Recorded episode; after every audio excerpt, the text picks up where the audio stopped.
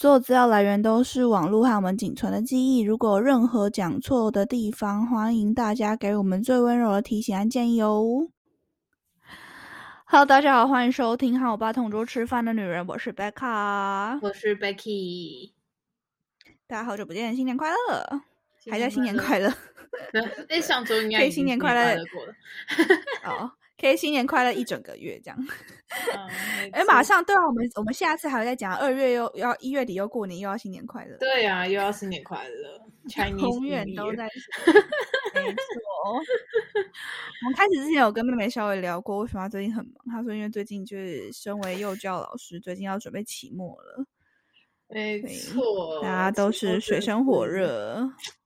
没错，然后我最近很忙，是因为。我现在负责的 case 就是二月要发表新的作品了，所以也是非常非常的水深火热之中，每天都觉得啊，被追着跑的感觉。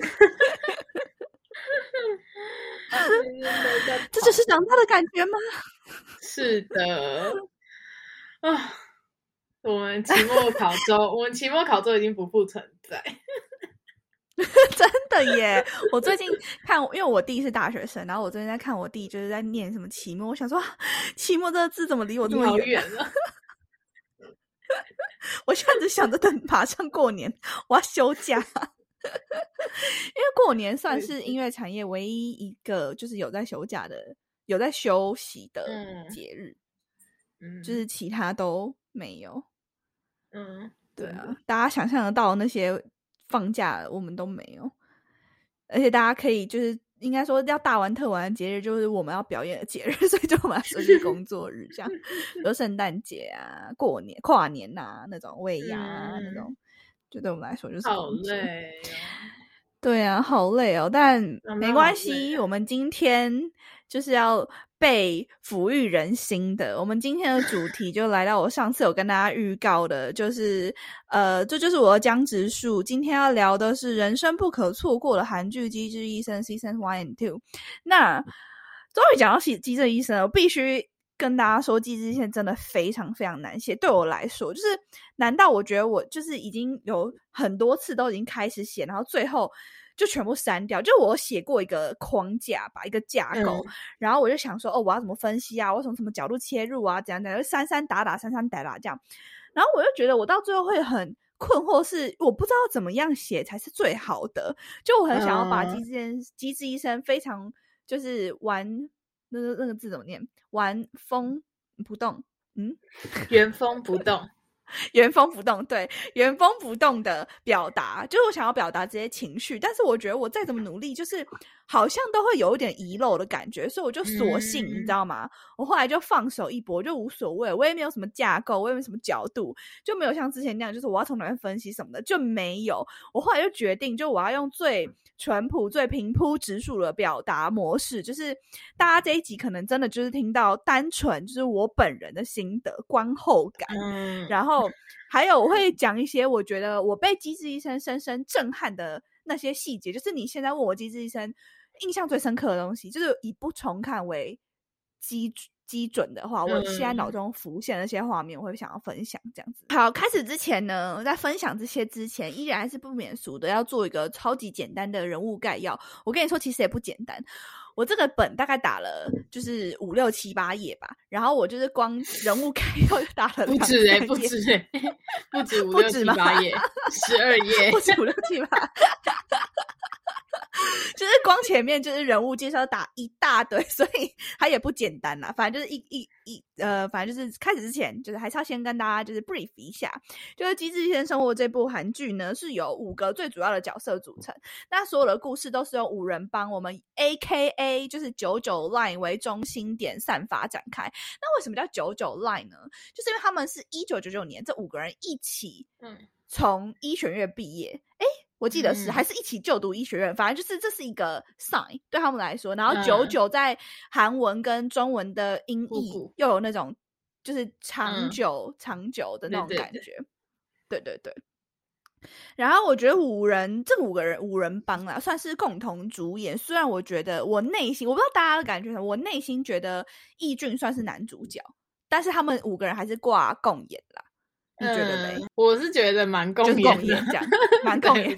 我自己是觉得男主角这样，但是 Who knows？我们就是还是按照他们的官方说法，就是五个人共演的形式，然后来介绍这五个角色。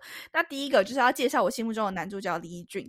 那这五人帮里面就是有一个最资优、最就是最天才的一位医生，然后是以第一名考进医学院，再用第一名毕业。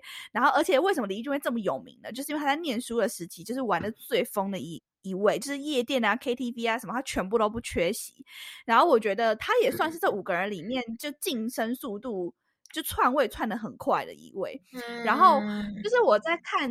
机智医生的时候，我很喜欢他有一个剪辑模式，就是他会透过就是跟他们同梯的同学，然后跟大家分享他们过去的故事，就好像在跟我们分享一下，就我们一样都是从四十代开始认识他们，我们就是从他们已经是科长是。呃，主任就是高阶主管的时候，我们认识他。可是我们想要知道过去他的时候呢，我们是跟其他的小医生一样，就是透过他人之口在转述的这个这种模式，我就是非常喜欢，因为就很像在吃瓜群众就看戏的那种感觉。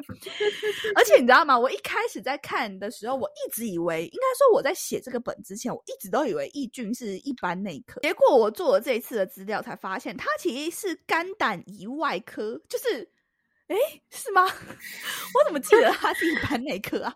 我很是觉得他就一直只在做，只在做肝脏移植手术嘛，就感觉他从头到尾都在。可是我以为就是肝跟肝脏就是一般内科，肝对吧？我以为那个肝脏是一般内科。哦。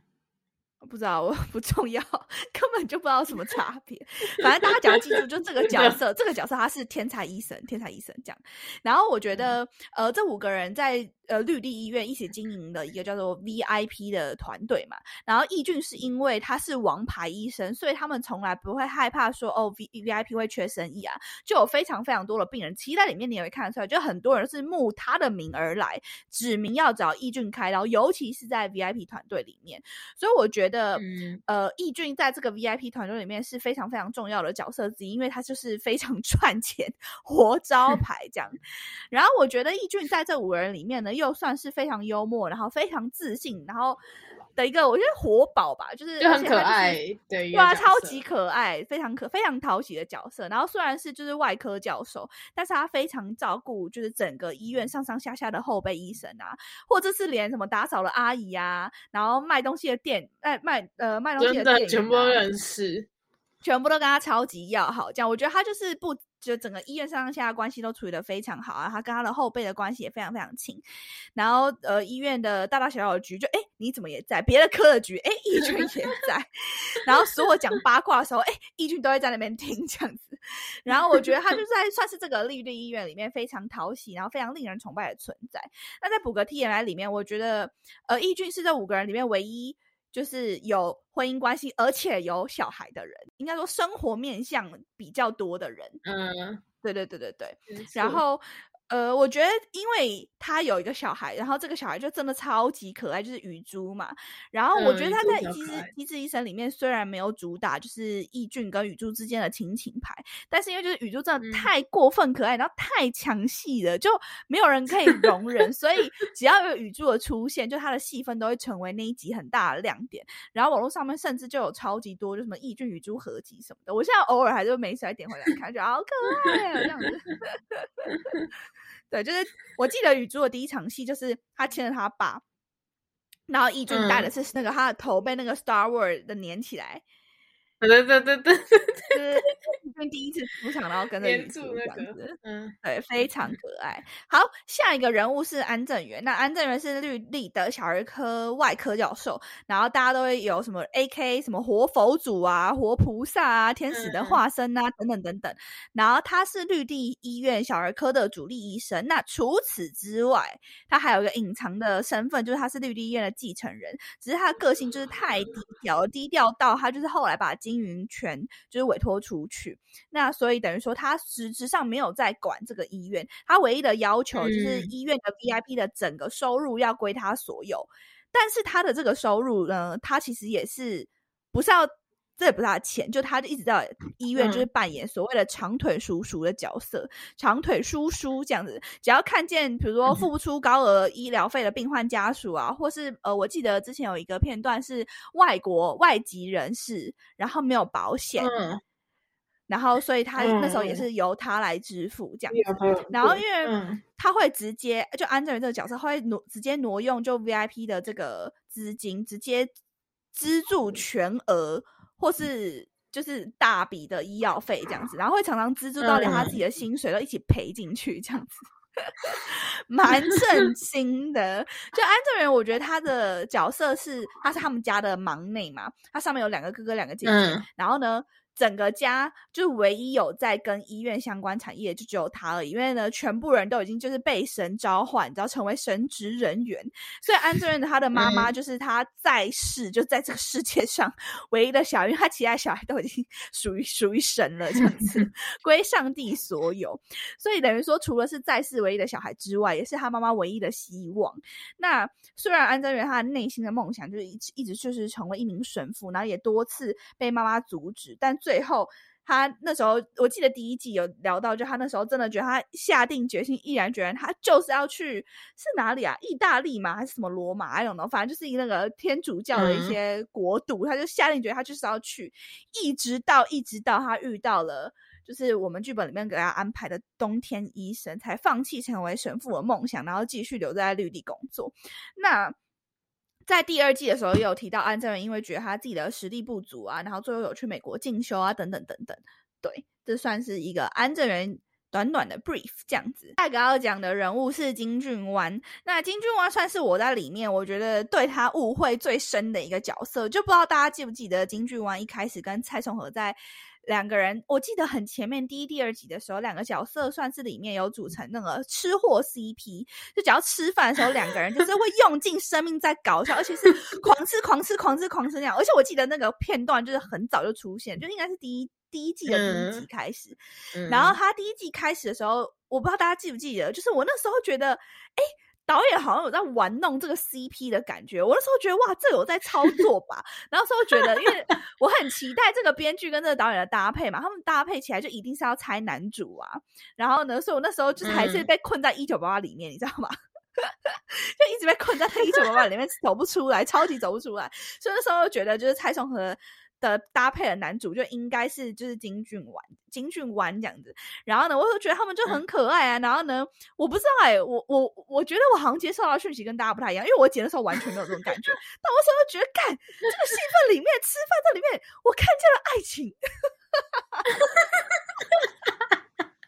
我那时候就是我，因为一直到第一季之前。第一季结束之前，我都一直希望他们可以组恋爱 CP，再加上哈，我跟你解释好，我讲细节为什么会相信，再加上再加上再再加上，第一季一开始，你记不记得宋和她那时候男朋友劈腿，也是俊婉发现之后出手处理了这件事情，然后跟他讲说你要自己去跟宋和坦白这样子，然后我时候我就觉得哇。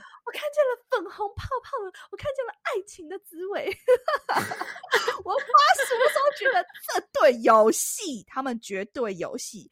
所以那时候就是他跟易俊妹，就是俊万跟易俊妹的时候，我觉得什么没有？你就是要跟宋和你们俩吃饭这么合这样子。然后因为我记得第一季结束的时候是断在，就是俊万跟易俊妹就是吹了嘛，这样子他们的感情就是 say goodbye。然后我那时候看完之后，竟然还有暗自窃喜。我说第一。季看完之后跟我姐说：“你看，我说第二季就要发展他跟蔡宗和的感情烂了，这样。然后姐姐说神经病哦。然后我就很希望下一季、第二季我可以看见就是俊湾跟蔡崇的爱情戏份。虽然我跟你说看到最后就发现是我的一厢情愿。当然，当然，我跟你说这都是我在看第一季的时候第一遍的时候的心得。然后我在看到第二季的时候，我觉得就是已经完全没有这种感觉了。然后。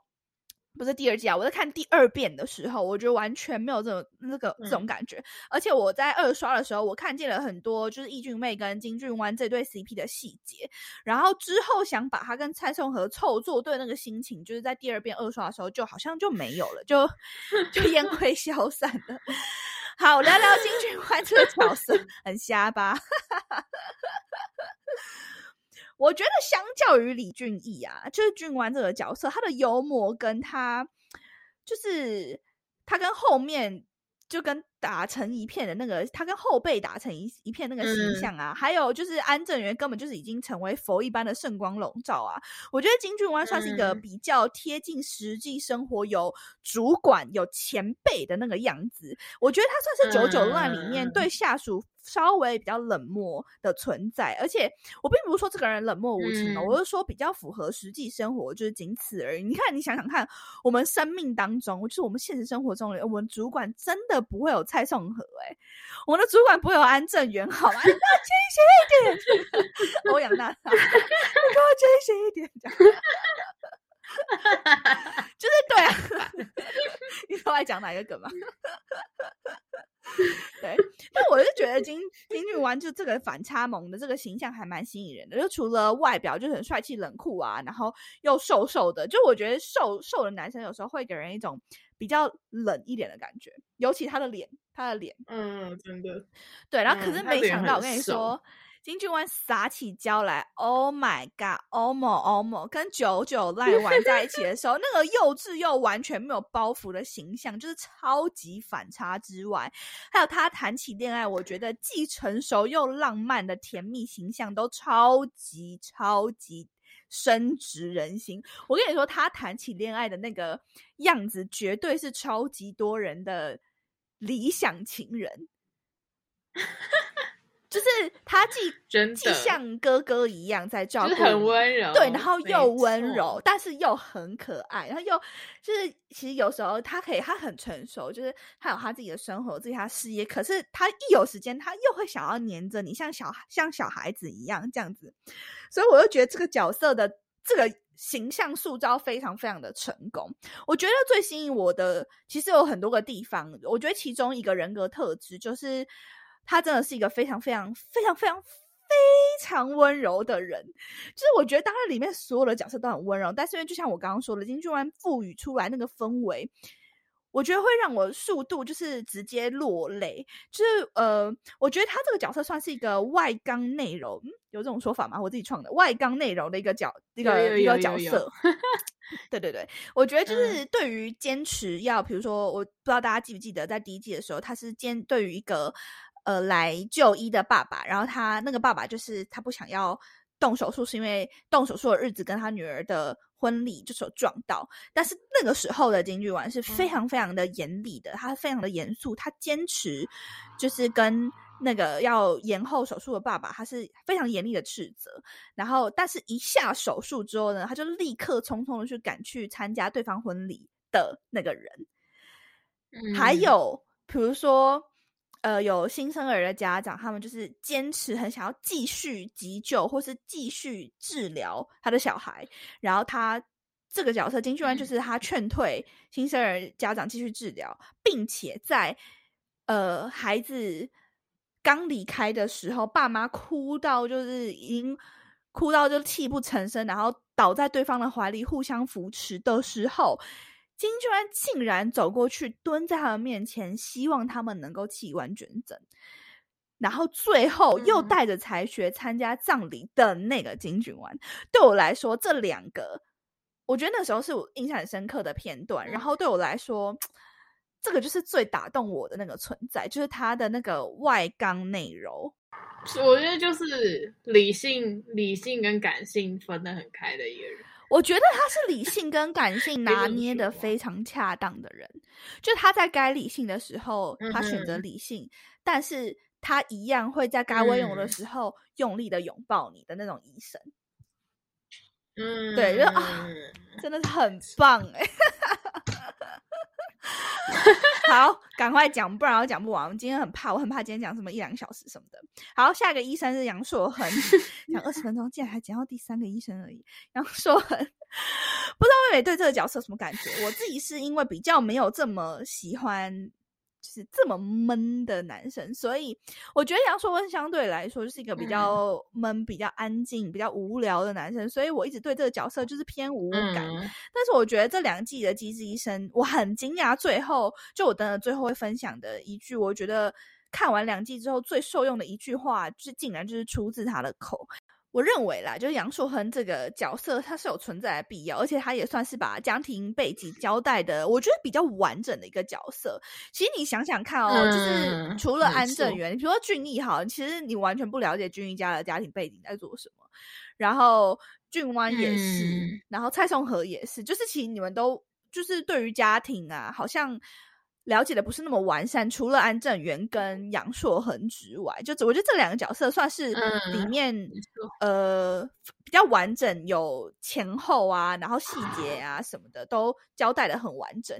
那我认为他这个角色很必要存在，是因为其实说不定我不知道啦，说不定以前的杨硕恒真的没有这么闷。只是经历过了，比如说妹妹失足过世，然后爸爸婚内出轨等等的事件接二连三的来，我觉得是一个人，你将心比心一下，说没有几个人是可以继续保有那样子的乐观自信，然后保有那样子的看，比如说对于看待这个世界啊的一些看法，或是呃，你可能看待这个。比如看待事件的眼光，从根本上会有所改变，而且是很大幅度的改变。所以我后来就想想一想之后，我就会觉得，如果将心比心的话，自己的妈妈在一夕之间失去了女儿跟老公，应该所有的人都会觉得自己是妈妈的唯一依靠吧。我觉得杨硕亨就是这样子的存在，而且，呃，因为他有交代这样的背景，所以在套到他看我们看到四十代的他的这个个性的时候，就会觉得。非常的合理，就是成为在这样子的背景里面，成为妈妈的宝贝，就是所谓的妈宝，真的就是再合理不过了。加上因为其实杨硕恩，硕恩有一段婚婚姻嘛，然后据我们了解，就是这段婚姻最后也非常非常的不完美。在这样子的人物背景跟架构底下，就是会让杨硕恩比较不自信，是非常非常自然，然后也是可以理解的。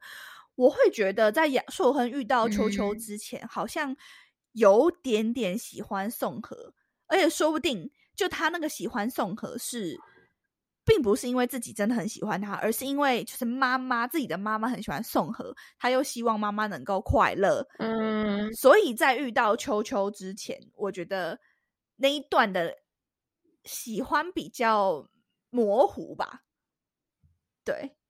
嗯，对，但是我觉得很开心，就最后这个角色有遇到像秋秋这样，就是很活泼啊，然后很非常非常包容她这种女生，所以非常的替她开心，也非常感谢编剧大大们，就创造了这么适合硕恒的角色给她。我觉得不管在戏中还是戏外，就是秋秋本人就是演他的演员本名叫做安恩珍，他就是一个非常非常活泼，然后非常非常自然，然后你看他私底下的样子，就是会忍不住的喜欢他，就是在这边偷偷表白安恩珍这样子。你不知道大家有没有去看那个《机智山村生活》？你有看吗？就最后一集，就秋秋不是有来，就安恩珍有来，然后跟他很可爱啊，然后大家都超想睡，然后还逼大家玩什么 狼人杀啊，什么什么什么。我觉得他来的时候有替那个时候的气氛注入一股，就是那叫什么活泼、青春活力，真的真的注入一股那种浪潮，你知道吗？大家瞬间年轻了十岁。好，讲到下一个角色蔡颂和，我自认为蔡颂和就是五人帮的核心。妹，你有这种感觉吗？你有觉得蔡颂和是五人的核心吗？没错，蔡颂儿就是，毕竟他是唯一。那你会觉得，如果真的硬要挑一个主角的话，你会挑李义俊还是挑蔡颂和？蔡颂和吧。所以其实你觉得真正的主角是蔡颂和？真主角，如果硬要挑，我觉得是蔡颂和啊。但是我觉得其实大家都哦，就还是五人共演这样子。我觉得宋和是五人帮的核心。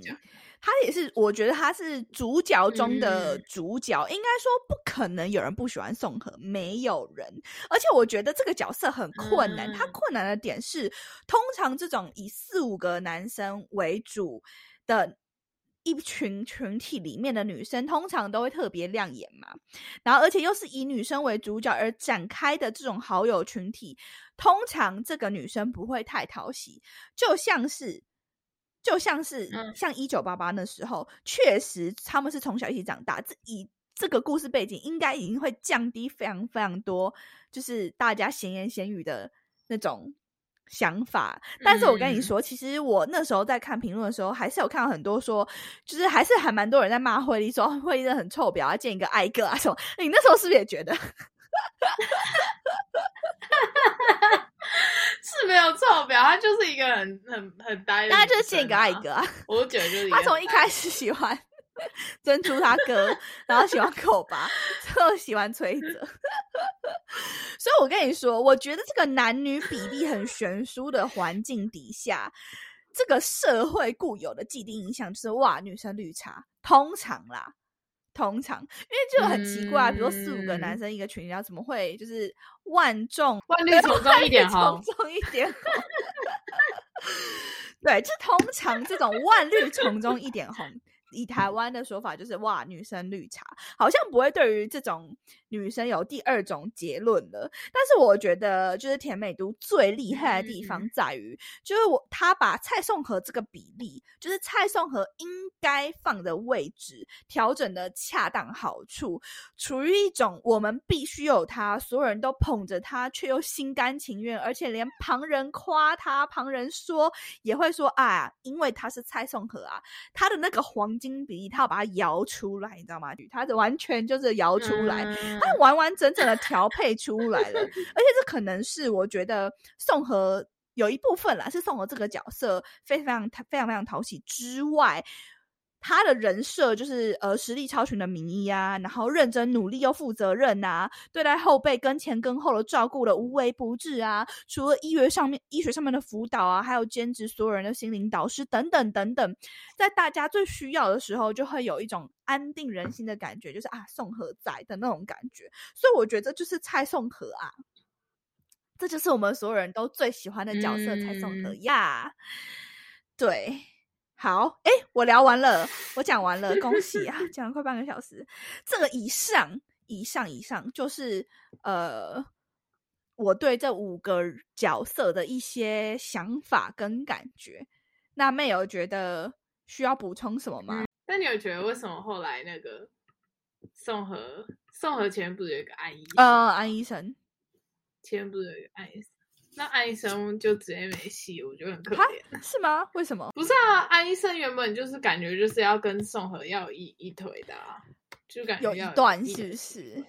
但是安医生后来对，但安医生就直接被踢走、欸，我觉得好可怜哦。我是觉得还好啦就，是你就是我是一群派嘛，对我就是一群派，就安医生怎么样，其实 I don't care，没有啦，因为我觉得，我觉得没有这么适合安医生，没有这么适合他，宋和就是适合义俊，对，尤其哦看到第二季的是时候，你真的会觉得宋和就是适合他，尤其到第二季，因为因为第二季就是还蛮明显，就其实宋和也很喜欢。对啊，，开大挂啊，开大挂。好 聊聊机智一些那些名场面。好，名场面，呃，我基本上聊的，因为跟大家讲，就是我就是义俊派的，所以等一下会有很多就是提金兽跟义俊的部分。呃，因为我能，我觉得我能挑的名场面真的非常非常的少，就是再挑下去真的就是讲不完，所以我就挑了两三个，然后。我觉得这个真的很难呢、我觉得这个名场面真的好难写哦，就是你跟真的就是很难去割舍。我再回去翻自己这一两年，就是看完《机智医生》打的那些动态，都好，就是我就是我好想要把自己当时看完为什么会这么震撼、那那么感人的情绪，我想要再把它捞一捞捞出来。结果后来我发现，就是我每次都是用尽生命推荐，但仅仅就是我好像推荐啊、分享的都是那些令我令我非常沉迷的氛围而已，所以我觉得我等一下讲的好像也都跟这些有关。就我觉得两季创造出来的整体感觉其实差不多，就跟其他的剧名剧名一样，《机智医生生活》，因为是生活，所以其实并没有什么太狗血的桥段。就是我觉得所有的观众真的就好像他们的朋友一般，就在他们身边，然后一起去感受他们的感受，然后看着那些被喜怒哀乐夹交杂在一起，人类复杂却又很直接的情绪，直接摊开来，在牧人的众光之下，变成一种好像很像实境节目的连续剧，我不知道，我不知道大家有没有这种感觉？我会觉得很贴近生活。我觉得有些人会说没有啊，我还觉得这些还是很狗血啊。例如，比如说很多人换不到肝啊，进到绿地医院就还是换了，会有啊，还是换到啦。然后什么双胞胎妊妇也因为就是这么凑巧就找到了妈妈的救命医生啊，等等等等，大家都还觉得还是会有很狗血的剧情。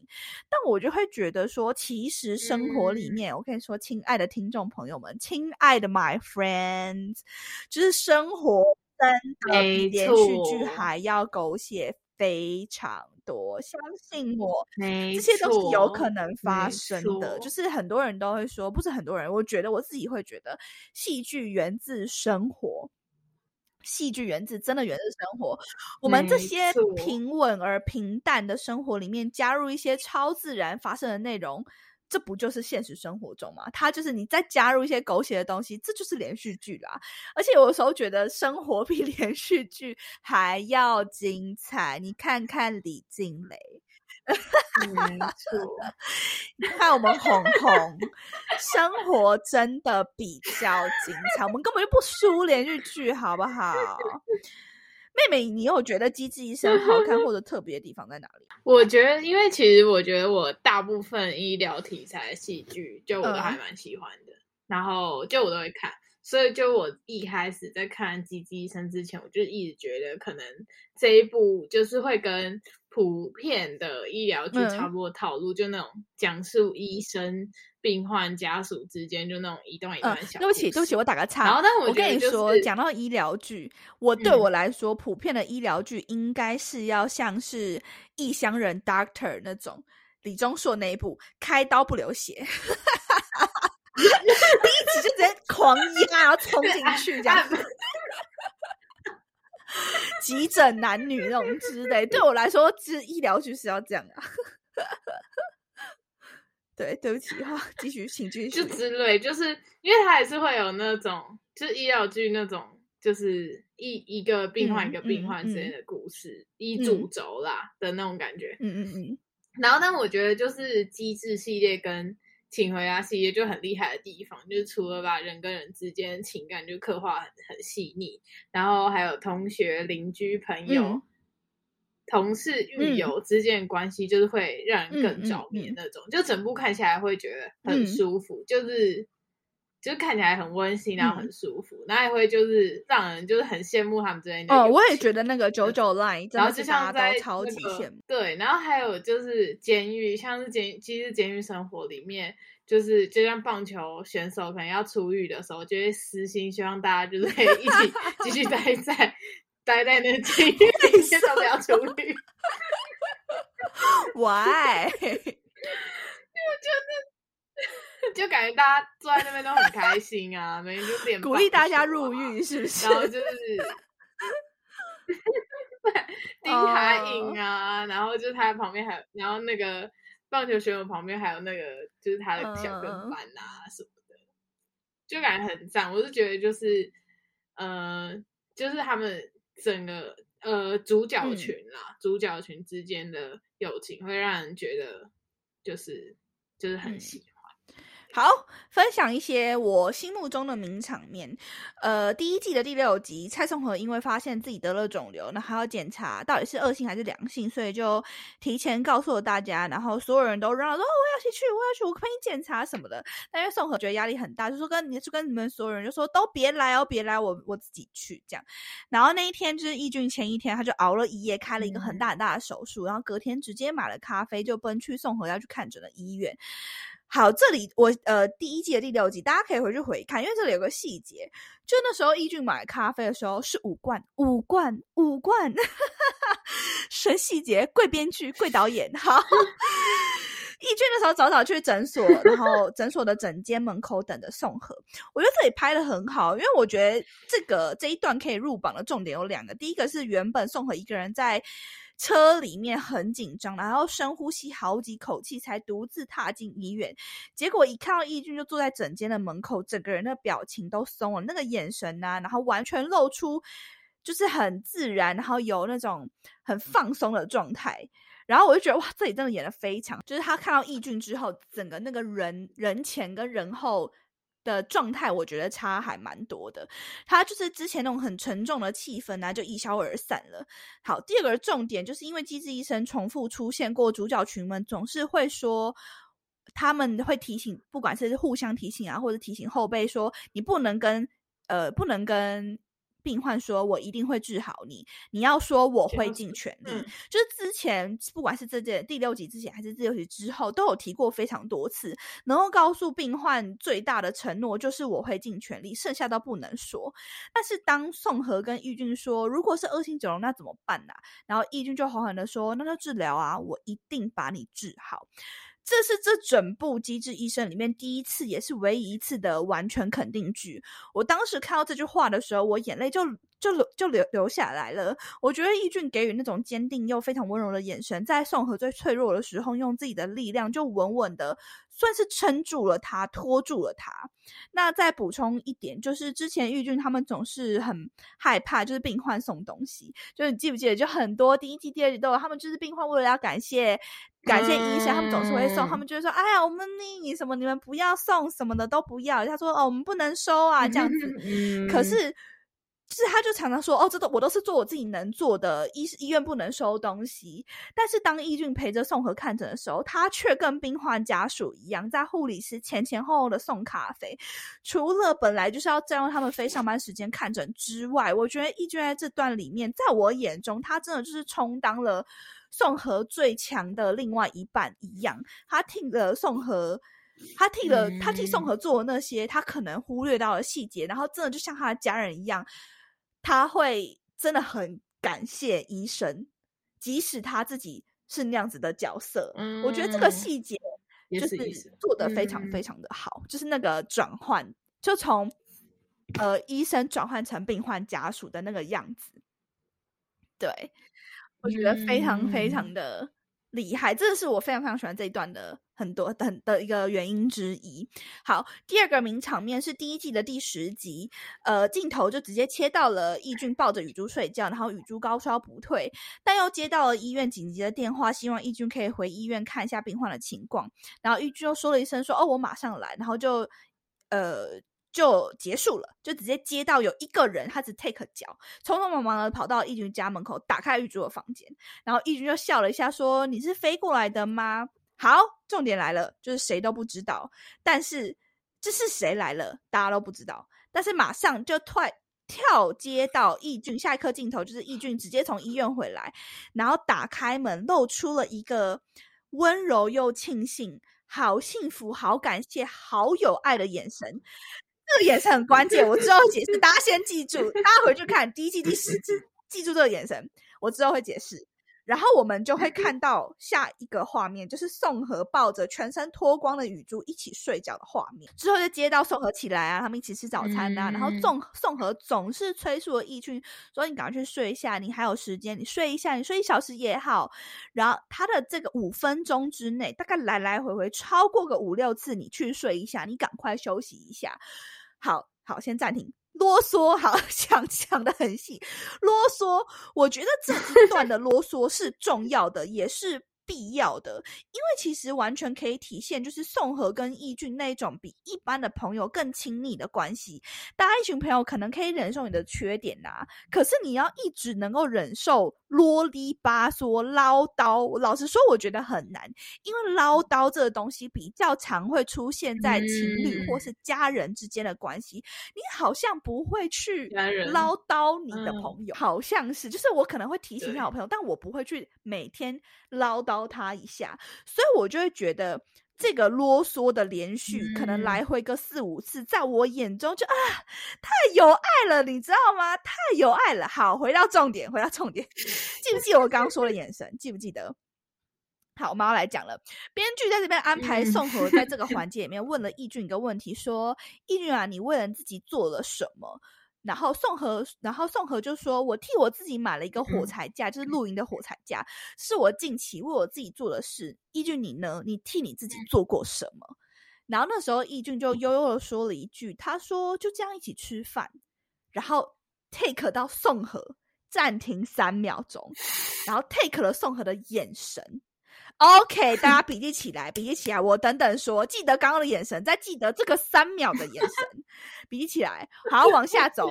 然后呢，义军停了三秒钟，义军又再说了一句：“跟你一起吃饭、喝咖啡，我为我自己做的这些事。”看，鼓掌，大家鼓掌，名场面，名场面。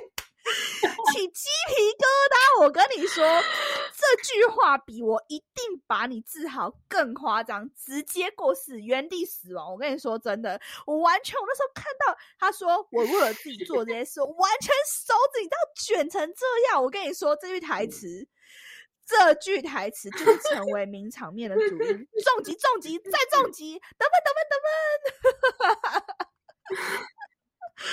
好，我要来讲，我要来讲那个前后两个眼神的呼应了。就是好讲那个眼神，对我来说，我为什么会觉得这是名场面？我的体会啦，我会觉得这两个人的。对话跟感情的累加是透过这个眼神，就是这两个眼神其实非常非常的关键，他也非常清楚的带出两个人之后非常明显的感情线。Yes，我就是透过这两个眼神感受到感情线的。来，我来告诉你为什么。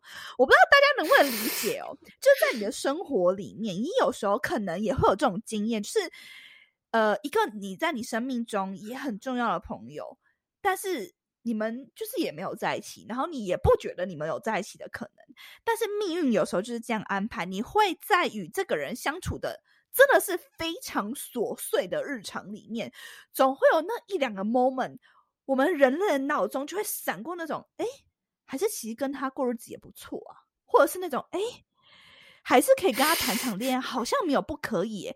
你如果有闪过这样的迟疑的时候，你只要有闪过这样的瞬间，当这样的 moment 开始累积一次、两次、三次、四次的出现，那我跟你说，他这种累积的开始就是走到了爱情的那一步，就是时间的问题而已。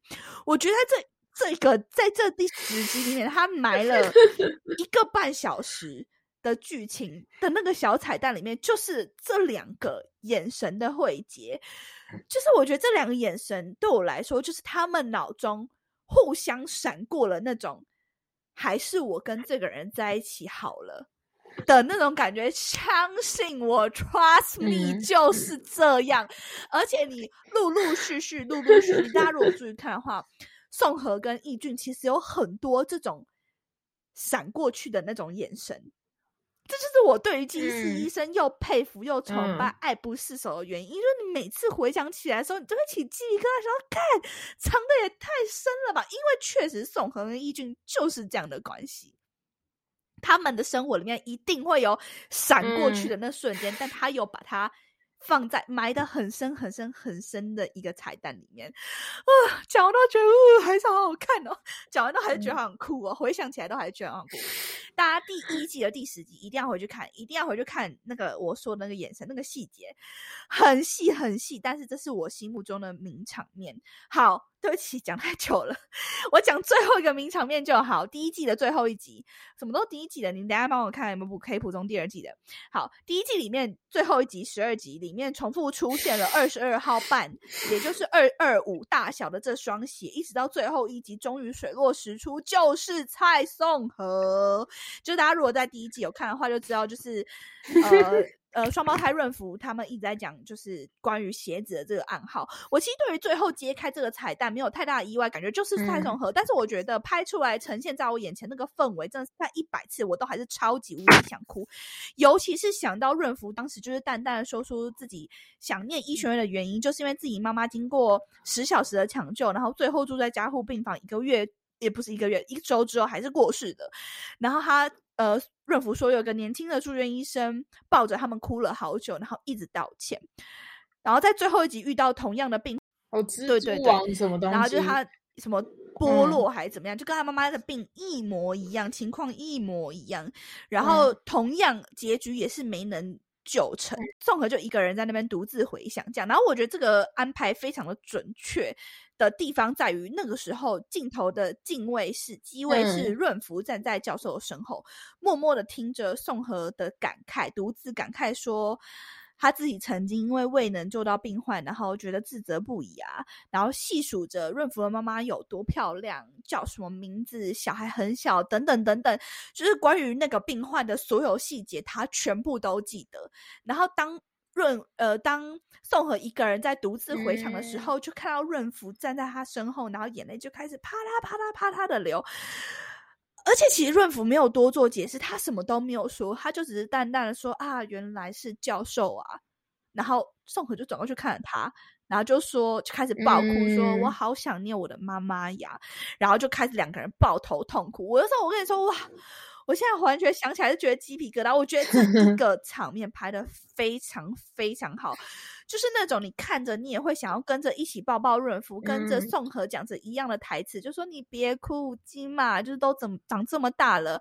他说妈妈现在看到你在哭，一定会很心疼的。然后说看到觉得啊，爱上蔡宋和更上一层楼啊！拜托宋和教授啊！我我为什么会觉得这个是名场面？是因为我觉得最棒的解释就是不解释，抱着教授哭，足以表达他的感激以及对妈妈的想念。人类的情绪有时候就是因为这么纯粹、这么直接，所以才会这么简单易懂，可以隔着荧幕让全世界的人都一起跟着 Netflix，然后享受，然后感同身受，一同在这个段落，我觉得也是骗了非常非常多人的眼泪。我自己在看《机智山村生活》的时候，我渐渐可以理解到为什么这出戏会受到这么多人的喜爱的原因。其实我觉得最基本、最根本、根本的主因，是因为其实它并不完全是演戏。或许故事的框架是编出来，但是《机智医生》最大的卖点其实是真挚的感情。那这些情感全部都是非常真实的，就像是饰演罗莎女士的演员金海淑那时候说的一样。她说她是一呃，她是其实已经是一位从影四十多年的资深演员了，但是在山村生活，她也表示说自己杀青的时候第一次落泪就是《极致医生》，所有的演员一起看着节目播出的时候，每个人也都是哭得稀里哗，然后各自拥抱，各自感谢彼此的出现，各自。感谢，因为对方而完成了一部这么优秀的作品。你说这个感情是演的吗？我不觉得，很多东西是演不出来的。我之前有听过一个演员朋友说过，要求演员拍戏并且维持专业，不爱上彼此是不合理的。说到底，我们都不是机器。他说：“你想着整个剧组几百个人花了这么多钱，花了这么多力气替你谈了一场这么盛大的恋爱，然后如果要专业就要投入，但投入又要维持。”感情不爱上彼此，这逻辑不对。我觉得至少拍着戏的那个当下，那些感情都是真挚的，不是演的。因为很多东西说真的是模仿不来的。所以我会觉得《机智医生》很像情景剧、实境秀，就是因为对我来说，九九 line 或者是所有演员里面之间他们流露出来的那个感情，都是最真实，然后最淳朴。最直接的一面，然后可以让我们最在我们可以最直接的、直观的接受到这些情绪。现在想起来，我应该最印象深刻，应该就是易俊在路上被人家用石头打，然后就是啊，流的满头都是血，被送来医院。是急诊室就打电话到打电话给那个。宋和吗？他是打到急诊，没有打到急诊有打电话给宋和，然后宋和就跑。然后急诊室的人再打给宋和。哦，打到急诊室，然后宋和刚好在，然后他就赶快跑去，然后一看到他，然后就马上握住他的手。来了，来了，来了！没错，马上握住他的手。然后后面就有带到，就是他们其实是互相喜欢。就是宋和跟义军告白，微告白啦，微量告白，也没有很直接啦。因为他呃，对啦，因为他那时候其实就是想要送他生日礼物吧。然后，对。就是那那一段，没错，好像我们讲的全部都是宋和义军。当然，当然，我觉得，呃，我我其实还有很多支线的角色，我都觉得拍的很好。例如，我很喜欢俊湾跟易俊妹、鸽子小姐，我觉得那一次他们的爱情线，其实我也非常非常的喜欢。然后，当然就是妇产科医生跟秋秋之间的爱情，我也觉得很赞。但是，我觉得好像被大家吐槽比较多的是冬天跟那个，嗯，冬天跟那个安医生，因为可能大家觉得很多很烦这样。我也觉觉得太多了。对，爱的有点太火。但是我我自己是我是没有觉得很烦，我觉得很甜很可爱。我吃安医生的东西我都吃。哦，讲到这个啊，我来回想，我来跟大家分享一下我自己在二刷呃《机智医生》的时候，我自己那时候特别写出来的一些细节。第一次看的时候，觉得冬天跟郑源的 love line 戏少到不行。我说啥都没有说，就突然让郑源爱上冬天，我觉得这个是编剧很大的失误。但再看一次的时候，根本就觉得我本人猪脑才是这世界上最大的失误。我说我根本就没有用心观察编剧安插这两个人之间的细节。郑源的个性本来就是那种安安静静，除了病人之外，他其实很什么都可以不在乎，真的是那种很小的细节、默不作声的行为才符合安正元的人设。在所有外科医生都绕着冬天转，安正元呃安正元第一次就告诉义俊说，冬天不行，你不准碰他。这是我那时候看到的一个细节。再来就是在会议室讨论手嗯术，冬天狂吃巧克力派的时候，呃，郑源就起身，然后离开的时候把桌上的巧克力派全部留给了他。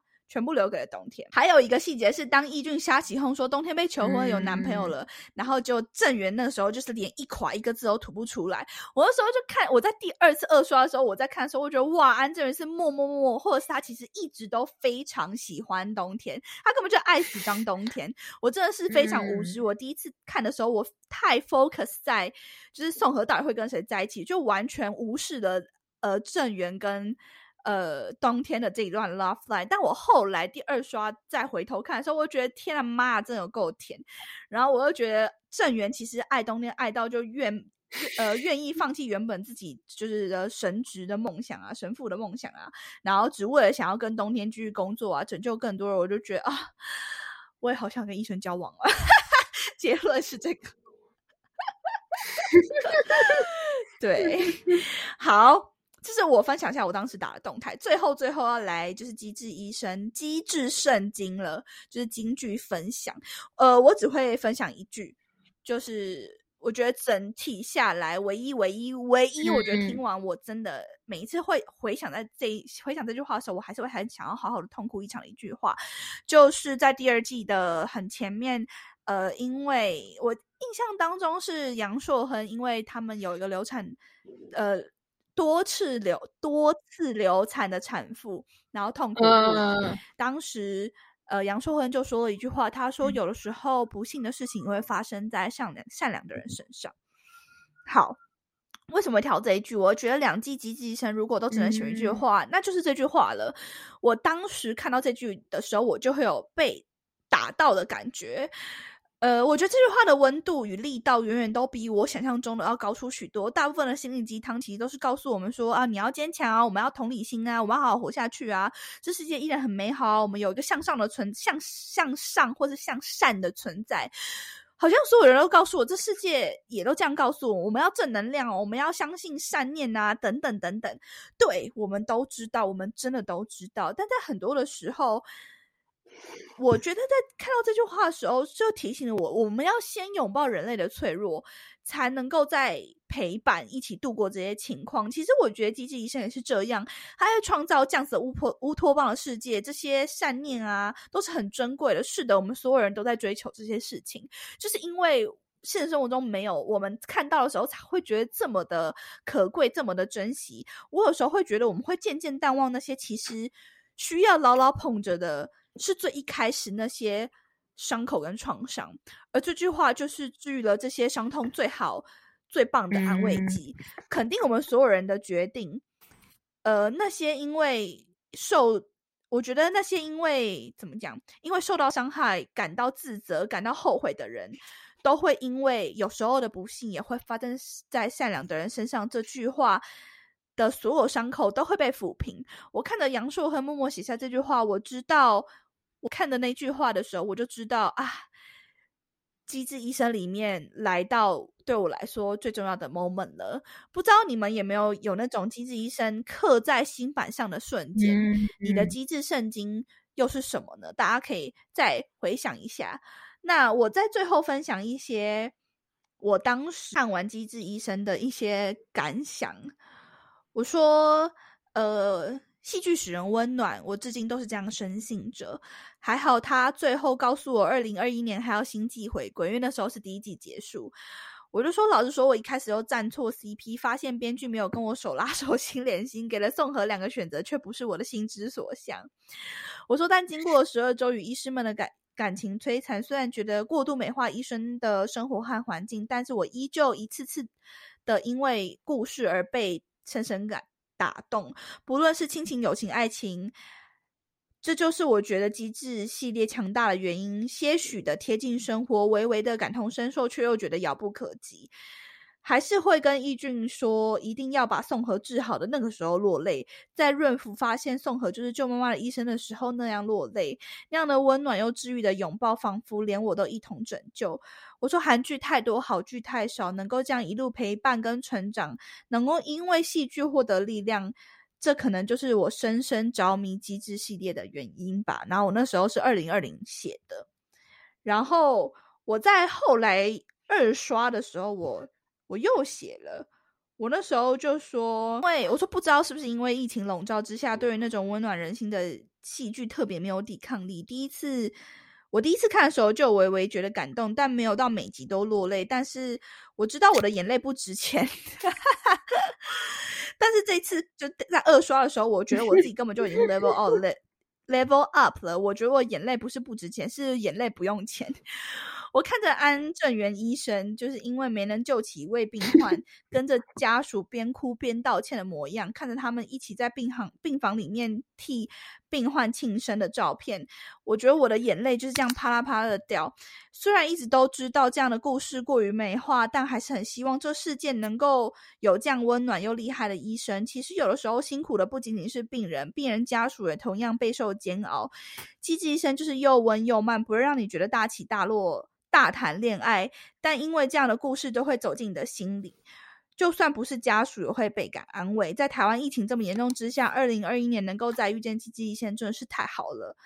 然后我就那时候就说，希望大家都能够去看机智医生。然后我就说，因为那些感受，你再回想起来的时候，都还觉得太好了，太好看了。以上呢就是我。写了又改，改了又写，写了又删，删了又写的《机智医生》观后感。那当然，我觉得就是一定还是不完整嘛，好像真的很难把《机智医生》讲的非常的完整。如果要讲的话，我们可能 maybe 就是要写个什么四五个小时。没有，但我觉得对，但这就算是我 对这个《机智医生》两季以来的一个总结，就真的觉得非常非常的好看。之余。就是我觉得它是我会一直不停的想要在一刷、二刷、三刷，一直不停再刷的一部剧。每次都会觉得，每一次看到有不同的感觉吧。然后在看的时候，都还是会觉得，每一次都从中获得不同的力量。我可能今天可以从中获得家人之间的力量，获得感情、友情之间的力量，或获得爱情之间的力量。我觉得都有，它就是一个多功能。很多面向的一部连续剧，我相信大家都会跟我一样非常的喜爱《机智医生》。好的，接下来我们应该要回归一些有关于偶像的主题的。好的，感谢大家收听和我爸同桌吃饭的女人，我是贝卡，我是 Becky，我们下周见，拜。拜拜。